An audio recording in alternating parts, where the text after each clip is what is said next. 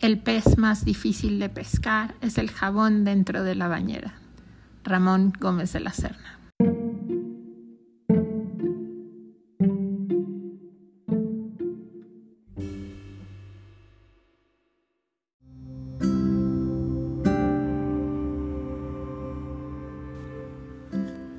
Algunos de los poetas más juguetones pertenecieron a movimientos literarios y artísticos como los dadaístas y los surrealistas.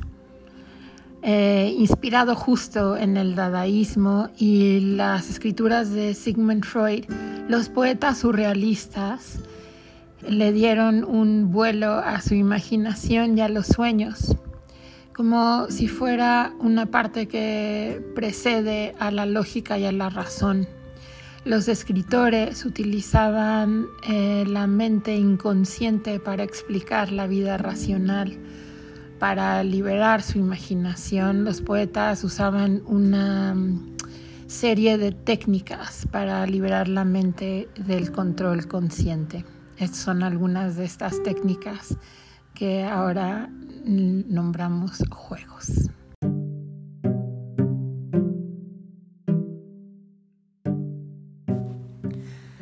Los poetas surrealistas utilizaban ciertas técnicas para divertirse, pero también utilizaban los juegos eh, mientras escribían para investigar cómo funcionaba su mente porque la mente cambia al momento de sentarte a escribir poesía. Eso era lo que decían. Los juegos, para ellos, rompían con ciertos patrones tradicionales de pensamiento y permitían que el jugador o el poeta o las dos cosas pudieran tener pensamientos más aleatorios y que las ideas pudieran fluir de manera más libre. En el juego del cadáver exquisito, los jugadores se toman turnos para escribir frases en una misma hoja de papel. Se escriben dos o tres frases y se dobla la hoja, permitiendo únicamente que el siguiente jugador vea la última frase de lo escrito. El líder del movimiento surrealista, cuyo nombre es André Breton, eh, escribió una frase que a mí me gusta muchísimo que dice, únicamente la palabra libertad tiene el poder de exaltarme. Ese viejo fanatismo humano, mi única aspiración legítima. Sobre el juego del cadáver exquisito, él dijo, el cadáver exquisito va a beber el vino más joven.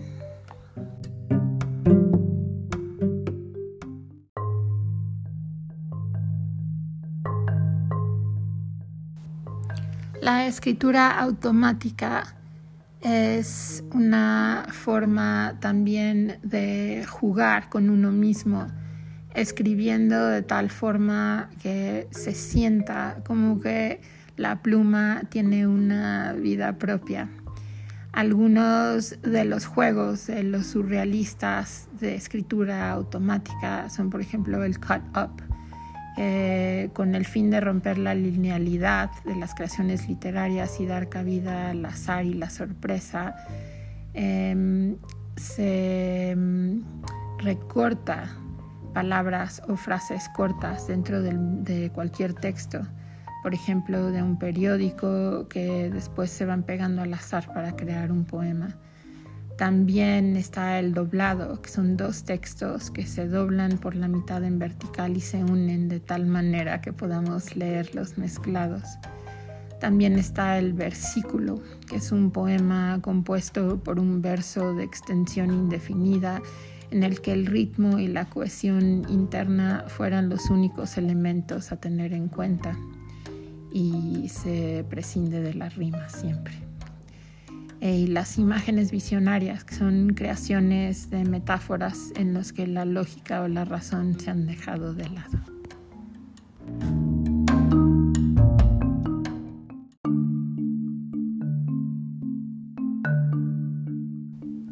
Algunos de los otros juegos de palabras o poemas con los que se puede jugar de alguna forma son los poemas ecos. Los poemas ecos, que es una técnica inventada por Doguet en 1972, uno o más personas escriben en un mismo pedazo de papel dividido en dos columnas.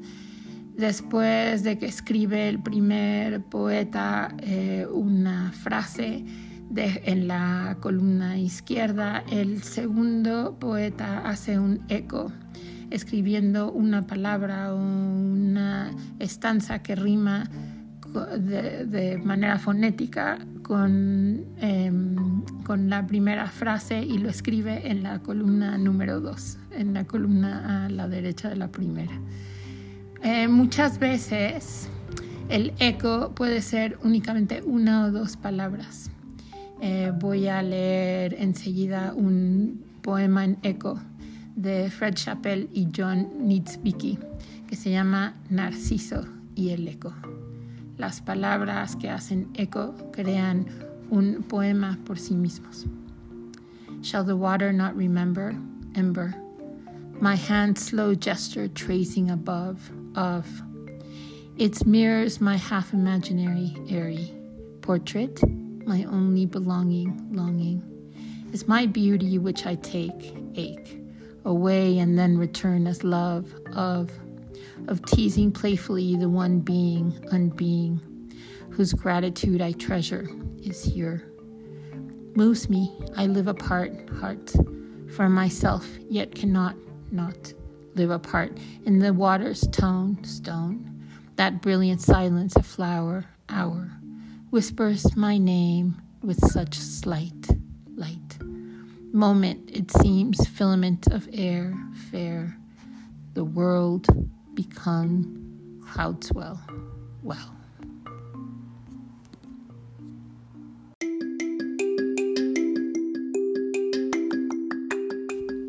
Los abecegramas son frases cuyas primeras palabras aparecen en orden alfabético.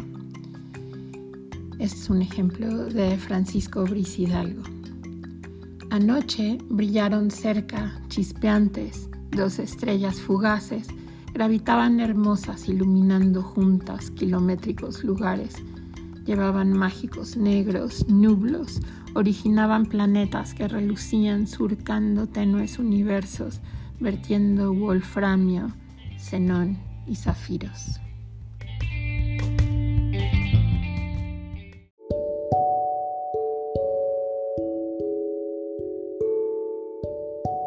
Otro ejemplo de abecegramas aparece en el libro Don Quijote de la Mancha de Miguel de Cervantes. Este es. Él es, según yo veo y a mí me parece, agradecido, bueno, caballeroso, dadivoso, enamorado, firme, gallardo, honrado, ilustre, leal, mozo noble, honesto, principal, cuantioso, rico y las S que dicen y luego tácito, verdadero. La X no le cuadra porque es letra áspera, la Y ya está dicha, la Z, celador de tu honra.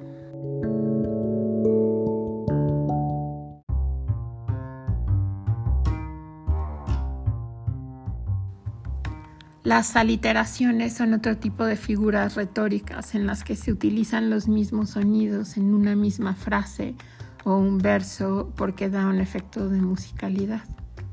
Este es un ejemplo de Rubén Darío.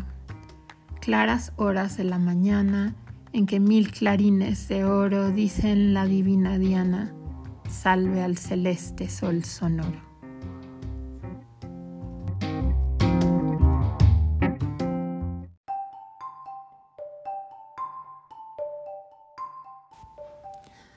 Otro ejemplo de un juego de palabras es muy divertido de leer y de descubrir, pero también muy difícil de lograr, es el palíndromo. El palíndromo es una palabra o una frase que se lee de igual forma hacia adelante que hacia atrás. Estos son algunos ejemplos. Anita lava la tina. Anula la luz azul a la luna. Somos o no somos. Y también se es o no se es. Yo hago yoga hoy. A ti no, bonita. Ella te dará detalle. Y yo de todo te doy.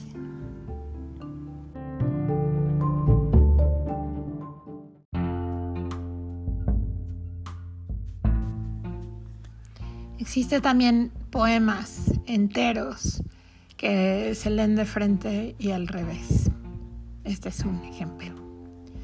Adivina ya te opina, ya ni miles origina, ya ni cetro me domina, ya ni monarcas, a repaso ni mulato carreta, acaso nicotina, ya ni cita vecino, ánima cocina, pedazo gallina, sedazo terzo nos retosa de canilla, goza de pánico camina, o ni se vaticina, ya ni tocino saca, a terracota, luminosa pera, sacra, nómina y ánimo de mortecina, ya ni giro se elimina ya ni poeta, ya ni vida.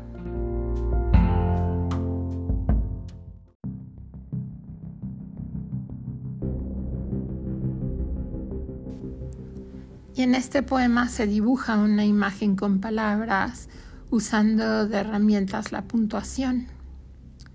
Pies diminutos atrapados en un paréntesis, un giro de cabeza movido por un punto y coma, una rodilla doblada suavemente por el guion para soportar el peso. Una anciana lucha por subir el monte con una canasta en la espalda, un punto en una hoja blanca.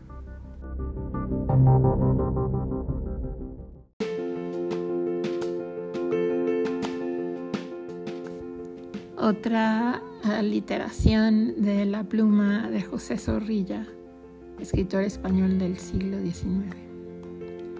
El ruido con que rueda la ronca tempestad.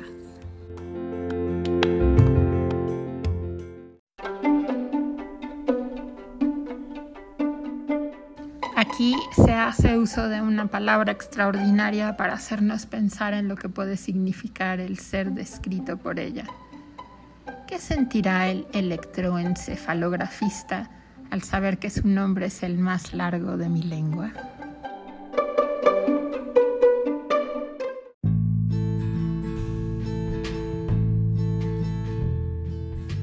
Acabamos de escuchar algunas de las formas en las que muchos poetas, pero sobre todo los surrealistas, los originales y los que existen ahora, han decidido jugar con las palabras para eh, de alguna manera romper con las formas tradicionales o explorar en sí mismos lo que significa jugar con las palabras, eh, soltarse de alguna manera.